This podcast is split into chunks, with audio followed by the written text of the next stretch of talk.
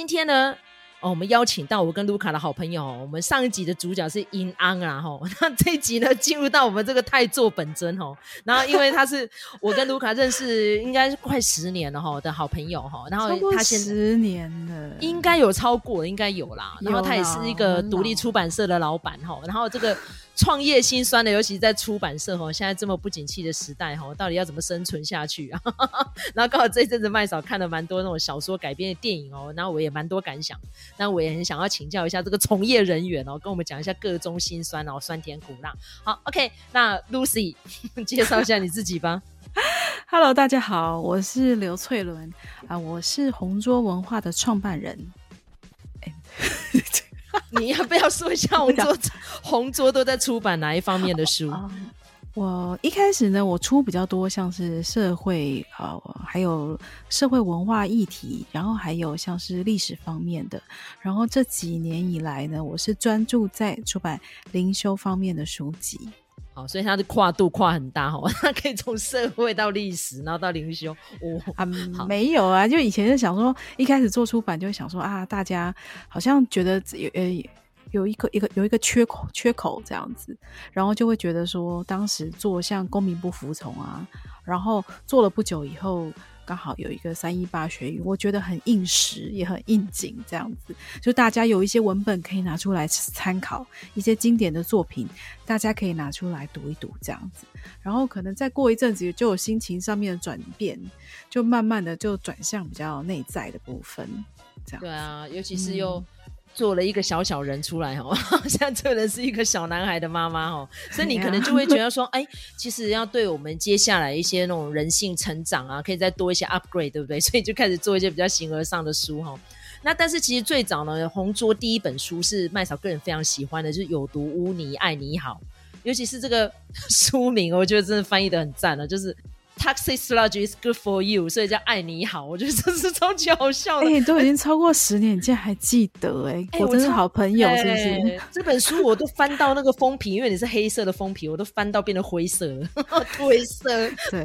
好读者的那个证明，这样。对，然后再来那个卢卡有参与，就是你其中一本书叫《美国高中课本不教的历史》嘛？来，这一段给卢卡来问。人家书名明明就是《老师的谎言》啊，真的吗？对啊，对，他叫《老师的谎言》啊。而且，《老师的谎言》这本书是翠伦的一开始的创业作，如果我没有理解错误的话，算是很早前的书。对对对对，他很左派哦。对啊，对，我记得那个时候，呃，翠伦有讲到说，哎，想要来做一个出版社的时候呢，他就有讲到《老师的谎言》这本书。这么早哦？对对对对，其实我觉得红桌早期出的那些书啊，都算是一个非常基础的阅读。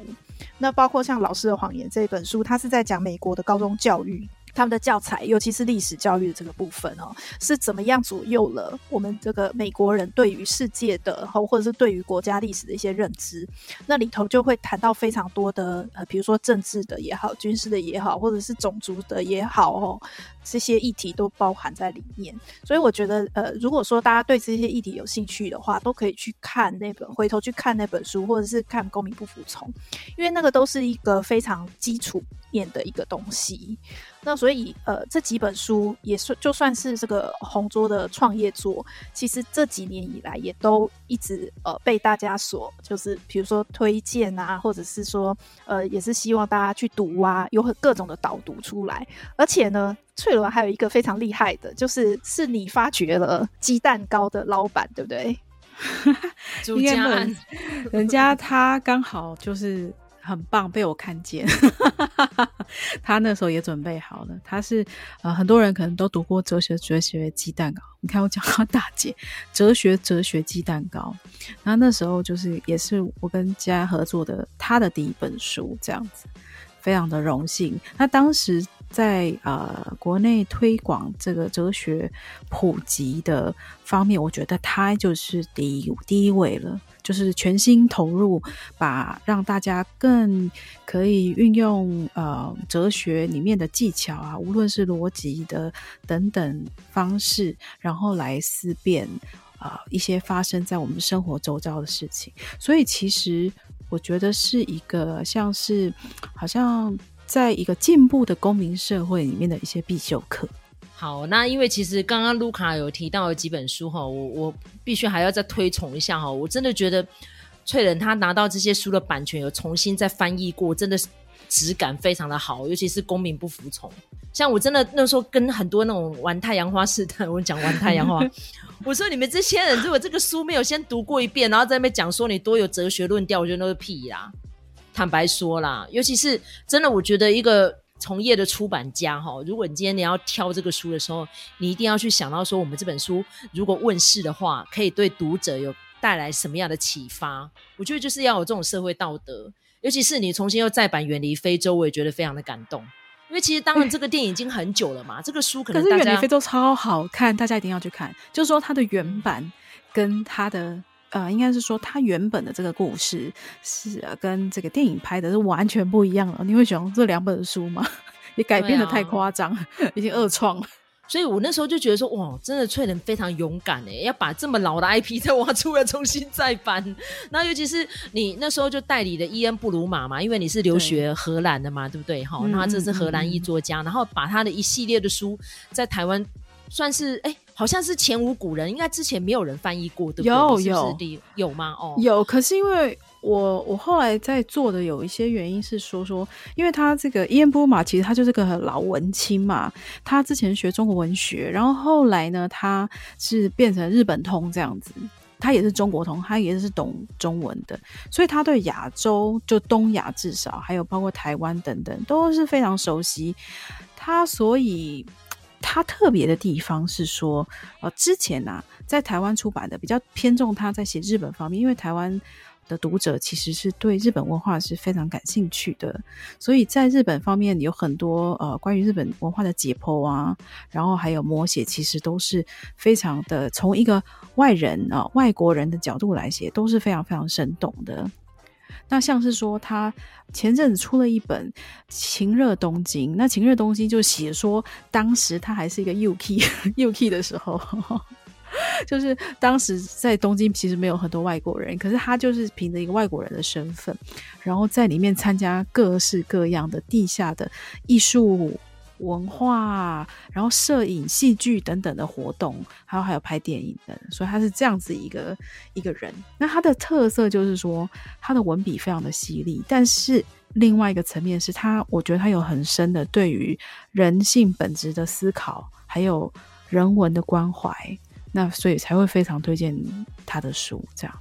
尤其是哈伊恩布鲁马，他蛮有趣的地方就是他对于电影跟对于。舞台剧，然后刚刚翠伦讲的艺术非常多的涉猎哈，他是影痴，对，尤其是他讲的那些导演，我都觉得哦，我真的要去找他们的片子来看呢。尤其是其中他写的一个导演哈，他最近还有演那个《星际大战》的那个番外篇叫什么？最近卢卡不是才在追？他不是他演那个前何所啊，何所 对，何所，他写的都很经典呐、啊。嗯嗯嗯嗯。然后那时候就觉得，哇，好厉害哦！他怎么有办法把那么老的电影，可能他的年纪比我们大那么多哈，所以他有办法去这么深入的去研究这些导演他们的。当初的一些创作史啊，然后当下的氛围啊，然后他面临到一些对于他们的国族啊，对于他的一些呃相关的生活的一些冲撞这样子，然后写的非常的具细靡遗，很厉害。觉得他特色就是他从他的作品里面，这些电影导演啊，甚至是书里面还有比如说画家啊、音乐家等等，从他们的作品里面去剖析他们的心理状态。当然不是说只是整个整个这样抽出来，还是放在说他当时所处的那个历史脉络里面，它里面有有趣的是说，他就说，如果啊，我们什么事情都只谈感情，然后你伤害我感情，好，我伤害你的感情，这样子的话，那个真相就很难讨论下去。那我觉得这个是一个很特别的地方，因为现在大家很多啊，要吸引你的关注，什么都会诉诸情感的那个诉求，这样子。所以他在讲说，怎么样去回归到事情的本质，让我们特别是说去探讨一些。对我们特别重要的历史事件，他觉得一定要从这个角度去看，不像我们刚才的痛骂那个 那个一版信太郎的书，我就说嘿，他改编成子弹列车好看很多，哦，可是书好无聊哦。是哦，对呀，啊。我上其实我也不知道，我们刚刚就讲了一点点远离非洲嘛。那像这个其实就可以讲很多，就它里面最经典的画面根本在戏里跟故事里面根本没有。他最经典都没有洗头的那个啊，嘿，对对对，我知道那一段。他其实，在书里面不是这样，他是一个非常非常内敛的情感，因为作者本身他是有像是他的家族是有贵族背景的，他们在甚至是叙述叙事啦，哈等等的表达，都是你会觉得有一种像是高贵矜持，但是又很深刻的那种感觉，所以他比较不会像什么洗头这种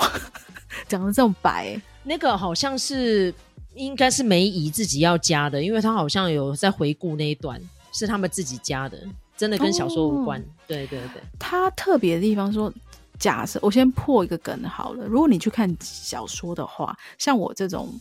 有时候比较迟钝，我算对情感情戏那种都比较迟钝的人，你看完整本性小说啊，所以那个 Dennis 是她男朋友。哈哈，你看到哪里的时候才发现是他男朋友？我看完以后啊，oh. 就是已经到最后，已经到最后说，哦，所以他们两个关系应该还蛮特别的吧？所以你看他只写到这个份上，所以是非常非常特别的那个书写方式，非常内敛。那他整个就是洋溢一种非洲当时的那种殖民时期的那种风情，但特别的地方是。他虽然好像大家看是说啊，你已经拥有很多资源了啊，你家里面多有钱啊，你先生又怎么样啊？可是他在那边就是一连人生一连败，一连串的挫败，就是你会觉得说你不可能再比他更惨。然后后来他先生死了以后，他回到这个他原本的国家，他回到丹麦去，那他就开始因为没事可以做嘛。她在四十岁以前做的任何的事情都失败，婚姻失败，交了男朋友，男朋友死掉，然后经营那个咖啡豆种咖啡那个庄园，庄园被烧掉，最后全部身家都变卖，一无所有，然后回到她原本的地方，再重新开始。她好像活到七八十岁，就是一个很大的反差啦。但是电影就如果讲这个，就变成另外一个故事，就不是那种唯美的爱情故事哦。如果今天要拍成影视作品的话，应该要拍成影集，才有办法把这么多峰回路转的事情交代完整哦。那可能就会变得像根，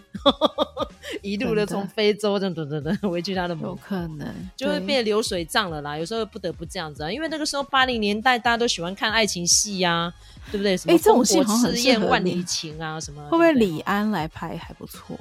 哎、欸，我觉得他如果重新开机的话，可以找李安。李安蛮适合说故事的，尤其是像这种远远。你看真奥斯汀什么都没有啊，也没有什么性爱场景，也不用掰成像那个什么那个 Netflix 有个影集是什么伯杰顿家族啊，对，全部都是变成你知道走那个路线，就是已经你没有办法再拍理性与感性，你只能拍那个伯杰顿家族 那个东西。那个卢卡超爱看，你看，你看，开始了。那个我要解释一下，因为它本来就是言情小说改编的。其实 Jane Austen 的东西也是某种言言言情小说嘛，是，但是因为它就是缺乏性爱裸露。对对对，而且我觉得伯杰顿啊，虽然你们都不喜欢看这种片子，但是我我必须说，它里头的那个性场景是有一些意义在的，它才是有把那个时代的性生活表达出来。可是 Jane Austen 好像是不是要表达性生活？对啊，所以我就说他叙事的目的是不一样。所以其实那那那个不那个你刚刚说那个伯爵顿家族是不是博大精深？就是说不只是那个时代的氛围，然后还加上就是超越真奥斯汀，就是不是他并不是说超越真奥斯汀，也不是说什么博大精深，他有一点像是说有一个另外一个言情小说改编的戏剧叫做《异乡人》嘛，嗯。他有点像异乡人那样，你你会用博大精深来形容异乡人吗？不会，但是他就是在言情的那个叙事过程里头，他也把一些历史的东西包进去，就是这样子而已。因为因为因为其实珍奥斯汀就是一个老处女嘛，所以他就是很喜欢想象一段的爱情故事出来，但他一生未嫁嘛，然后又活了四十几岁而已，所以当然可能。你怎么知道人家老处女？拜托。啊，这实际上就终身未嫁啊。但是问题是，我觉得哈，很多像这种影视改编的作品哈，很多都是像你刚刚讲的恶创啊。后来的人就会觉得说，我再加一些那种加油添醋的事情之后，就会跑出不一样的诠释嘛。比如说像我讲到八零年代电影，像我刚刚有提到那个《烽火赤焰万里情》啊，叫那个、嗯、哦，那个翻译名字真的好好笑。但是人家原文就叫 Red R E D。就是在讲两个记者那时候去参与了那个俄罗斯的十月革命嘛，啊，人家里面也没有那么强调爱情啊，就只是在讲他们去参与了左派运动啊，然后怎么样去见证了俄罗斯共产党的崛起，就这样而已。啊，问题是你一定要加爱情元素下去，人家才要看啊，不是吗？所以其实就是加一些现在人会比较喜欢的。的元素在里面，这样子，不然很难跟其他的影片啊或者什么故事来比较。其实，那我再补充一个，你们已经讨论过那个什么妈别闹？对对对对对，哦哦哦，有啊，我们有讨论过啦，我觉得还不错那个影集。他那个故事啊，其实我我现在讲就是已经非常后见之明，但是当时我第一眼看到他的那个故事的时候，我很想签那个作者。哦，真的哦，就不久以后他就被签走了。但是事实上，那我觉得这个不是讲说说啊，所以我很有眼光，应该是说说他的东西是能够非常吸引很多不同样的人想要出版，所以表示说他也会吸引很多样的读者。那他有改变呢？因为我当时我有追那个作者的部落格，所以我大概知道他是当时是怎么写他妈妈，我觉得非常的有趣。那他现在好像我是听看他的访问，他说他把作者。的人设整个的稍微有就是一个背景的设定有改变，就说他因为他本身是一个外省家庭，所以他写的东西其实放在外省家庭里面来讲是合理很多的。在我看来，因为他好像是说这个导演建议他把他编剧的时候把它改成是本省家庭，因为他觉得本省家庭如果可以有这样子的妈妈的话，那个冲突会更大。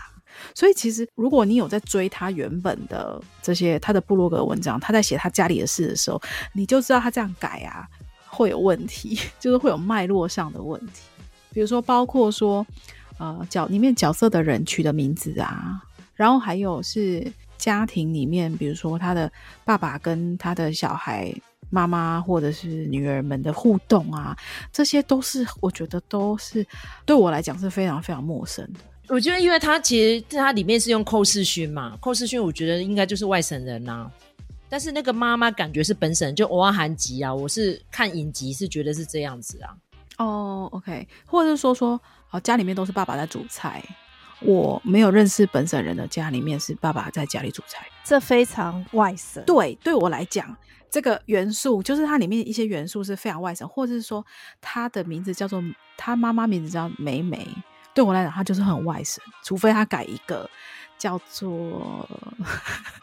美惠，哎，好，这样就可以。对对对 对，类似像这样啊，因为他有写到他他的故事，还有写到像他的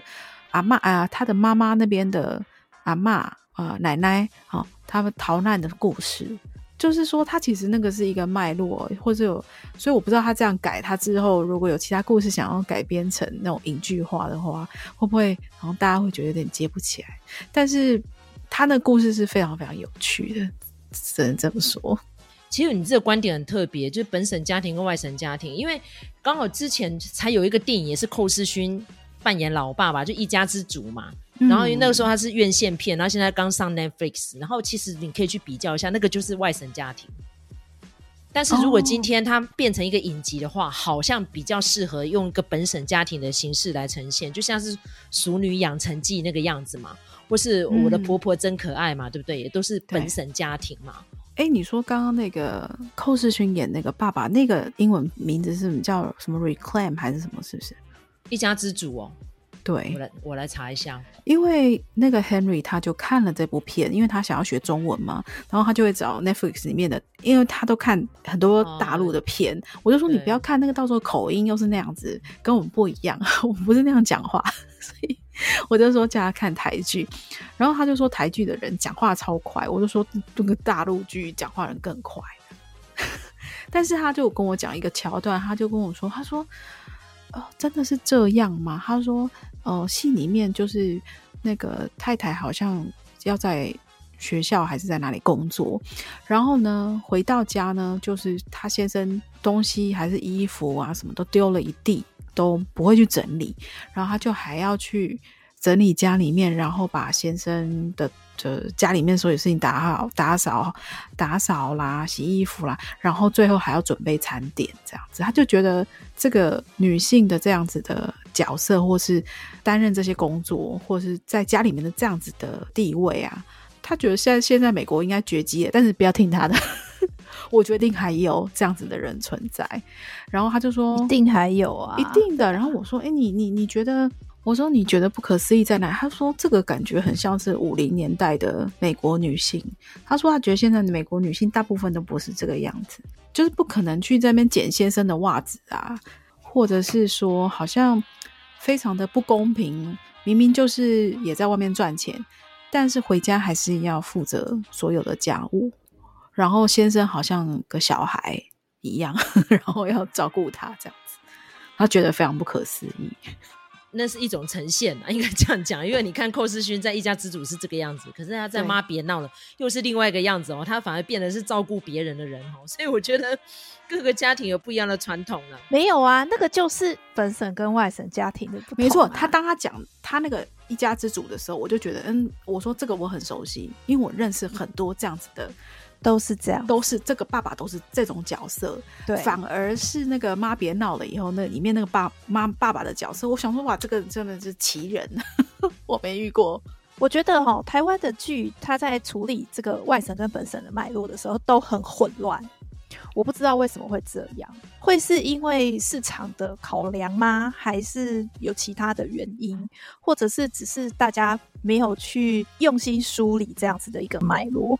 比如说，我们的频道会讲一些台剧嘛，几乎每一部台剧到最后讲起来，一定会有一个问题，就是语言的处理是有问题的。然后我觉得，除非是比如说像《淑女》这种，她的语言使用是很明确，然后她的家庭背景也很明确的，这个比较不会有问题。不然，我觉得，比如说《妈别闹》，她为什么会做这样子的改动？我觉得有可能是，就是你如果是一个电视的形式的话，你大概要需要去。跟大众产生一个共鸣，所以他比较不方便用呃外省家庭这样子的背景去做。那如果你讲说一家之主的话，那我就会觉得说，诶、欸，他是有另外一个问题，比如说他找寇世勋来演这个，呃，看起来有一点像是本省家庭的这种氛围的这样子一个戏剧，而且他的那个女主角是香港演员嘛，那就是会有另外一个问题存在。我觉得那个东西可能是华语圈的一个共同有的一个问题吧，还是是只有我们看起来觉得怪怪的，还是其实大部分人看起来都觉得、欸？其实，其实我觉得本省家庭、外省家庭，我举个例子，好像我是台南家庭嘛，台南家庭其实下厨的男的、女的都有、欸，哎、嗯，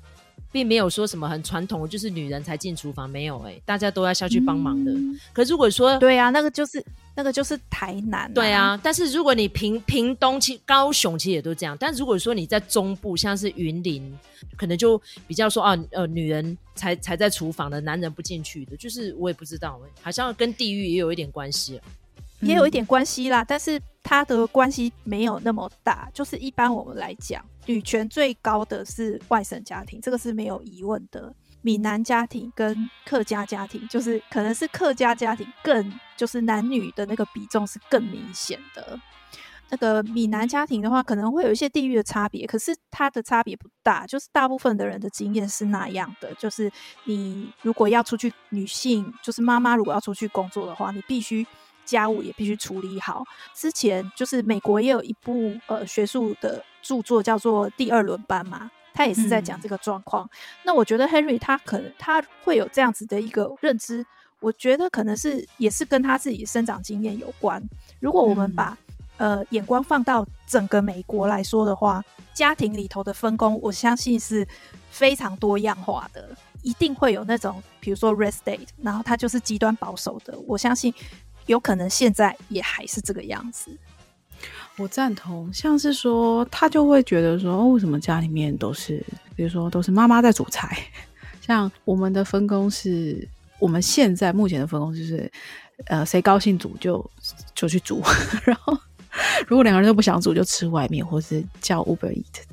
大概是这种处理方式。正常啦，正常。那就只能够说是呃传统啊，或是观念的改变啊。因为其实看呃一家之主里面的小孩子，然后跟那个妈别闹的小孩子观念也是不一样啊。对啊，有有的小孩就比较支持妈妈去寻找另外一个婚姻哦、呃，就说哦爸爸往生了，比如说我刚刚讲妈别闹就是这样。但是如果你在一家之主里面一样都是客家宴，那就是不一样的呈现呐。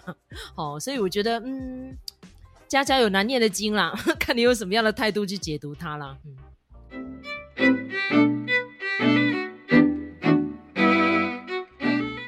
身为一个企业的老板哦，虽然是一人出版社，但是就是说你必须要日理万机啊，该怎么样去找你下一个题材，或者是说你这题材可以再做什么样的研发？比如说像像现在这一阵子，你也跟我们一起就是在做 podcast 的嘛，对不对？你有自己的频道，嗯，对。所以你你在这个呃想这些概念的过程当中啊，你有没有呃一些那种起手式啦，还是有一些什么暖身的动作，然后可以提供给我们的听众朋友们？比如说像卢卡。跟我这一阵子做这节目已经两年多了嘛，我们经常就会告诉我们周遭朋友说，你有什么要话话要讲，你就自己做 podcast 啊，自己也可以创作啊。做而言不如起而行，你不要一天到晚当键盘侠，做批评别人，你自己的事情做做看嘛。做了你就有心得了。那时候我也是这样鼓励翠伦的，所以那这一阵子你做节目，那你的感想如何？其实我们的节目的那个频道还没有上，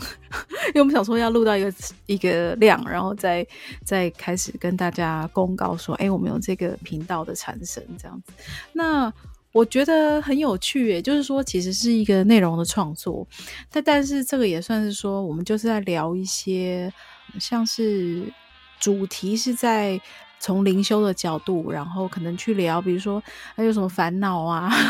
或是聊算命啊，就是聊各个时候，或是聊睡不好怎么办呐？啊，啊，看书到底有没有用啊？类似像这样子的比较呃贴近大家生活的这个题目，但是从灵性的角度来切入，这样。那之后如果有确定啊，呃，我们要开始上架这个节目的时候，再请。卢卡还有那麦嫂这边跟大家分享消息。其实我觉得哈，你们现在如果已经有做了两集了，应该就可以上了，因为你要慢慢养粉丝，你真的不要一次累积在一次上架。我剪接，我剪接很慢，因为我要自己剪，所以呃，我刚刚我刚刚其实在想说，我不知道听众会想要问什么问题，可是如果刚刚你你讲这个。说哦，创业或者是一个人在那边做这些 这些杂七杂八的事情，我觉得做每一件事情都是为了更了解自己，或是自己所处在的状态，然后进而去接受。那怎么样知道？就是说啊，有些人说啊，到底做这到底有没有意义啊？我觉得这个是一个错误的问法，应该是说我们现在在做一些事情，然后我们现在假设我们今天在做一件做 podcast 好了。我们要问的不是是做 podcast 的意义是什么？我觉得我们只是说，我们有没有办法尽情的去投入，然后把它做好。意义这种事情呢，就是等到真的很老了，只能剩下动脑的时候，四肢什么都不再灵活的时候，舌头也没有办法再讲的时候，哦，再来想就好了，不需要那么急着去。一定要去说，所以这做得到有什么意义？我觉得有时候意义它会在这个过程里面慢慢的浮现。无论是说像我十几年前，啊，已经超过十年了，开始从事出版，其实我也没想什么意义，有点像是好像走上这一步，随着我的心意这样子走下去。那你说我现在找到意义了吗？好像我在这个从事出版的过程之中。我去发现说，其实我真的很享受这种生活方式。然后我觉得，我也希望能够在啊，除了以这种生活方式还有工作方式继续下去之外，有什么样子的方式可以再回馈更多给我周围的人，然后给这个还有给这个社会。那我是这样子思考的。其实我真的觉得你的 podcast 可以更多元化一点，因为现在就是你等于是找你的作家嘛，哦，作者跟你一起谈嘛，嗯、然后是在讲比较灵修的。嗯、但我觉得像你刚刚讲远离非洲，嗯、还有我们刚刚讲讲的那个布鲁玛的书，你其实可以多多在 P 单元来分享啊，就跟你们聊就好啦。可以啊，没问题啊。你看是要来我们的节目，是我们去你们的节目也可以啊。就是我觉得 podcast 这个东西，就基本上它的门槛不是很高。然后如果你要做的话，其实你也不用去做太多的一些什么打基础的工作，不用啦。真的边做边学习边修正。你跟我讲啊，嗯，就是我请你听嘛，然后你又跟我说啊，声音要做什么调整，然后语速要做什么调整，其实我都有在调整，慢慢调整。所以我觉得我们做 podcast 已经一阵子了，我们经常邀请我们周遭的朋友一起来谈，因为我觉得发表哦就是人的一个最基本的欲望哦，无论你哭啊、饿啊，或者是什么样的一些情绪反应啊，你把它发表出来就是一种释放。那我觉得 Podcast 就是一个现在蛮时兴，然后也是很好的一个很疗愈的一个平台。所以我觉得，如果你有看了一些什么戏啊，像你刚刚有提到说，哦，Henry 看了呃这个台剧哦，这个一家之主，然后他有不一样的感想，他可能接下来他也可以去看《妈别闹了》，他就可以做一个比较，就是台湾的家庭哦，原来有各种不同呈现的面相，或者是说他如果再有时间，他也可以去看《淑女养成记》学台语啊，也很好，对不对？那也是台湾一种家庭的文化嘛。我觉得这都是很有意思的。今天非常谢谢翠伦来参加我们的节目哦，请大家支持红桌文化。你可以上网看一下红桌这几年来哦发表的一些书，我觉得各个面向哦都非常的圆熟，尤其是因为翠伦本身他就是有留学的经验，然后他的呃也是一个你们是一个异国家庭，然后有一个非常可爱的混血小宝宝这样，所以说他对我们台湾的一些社会啊一些上面的体验啊，他有非常多的资源哦可以跟我们的听众朋友们分享，所以你要常常来我们的节目哦。好啊，好，那也很期待你的节目上架喽 吼，那我们就下次再见喽好，OK，好，下次再见，拜拜，拜拜。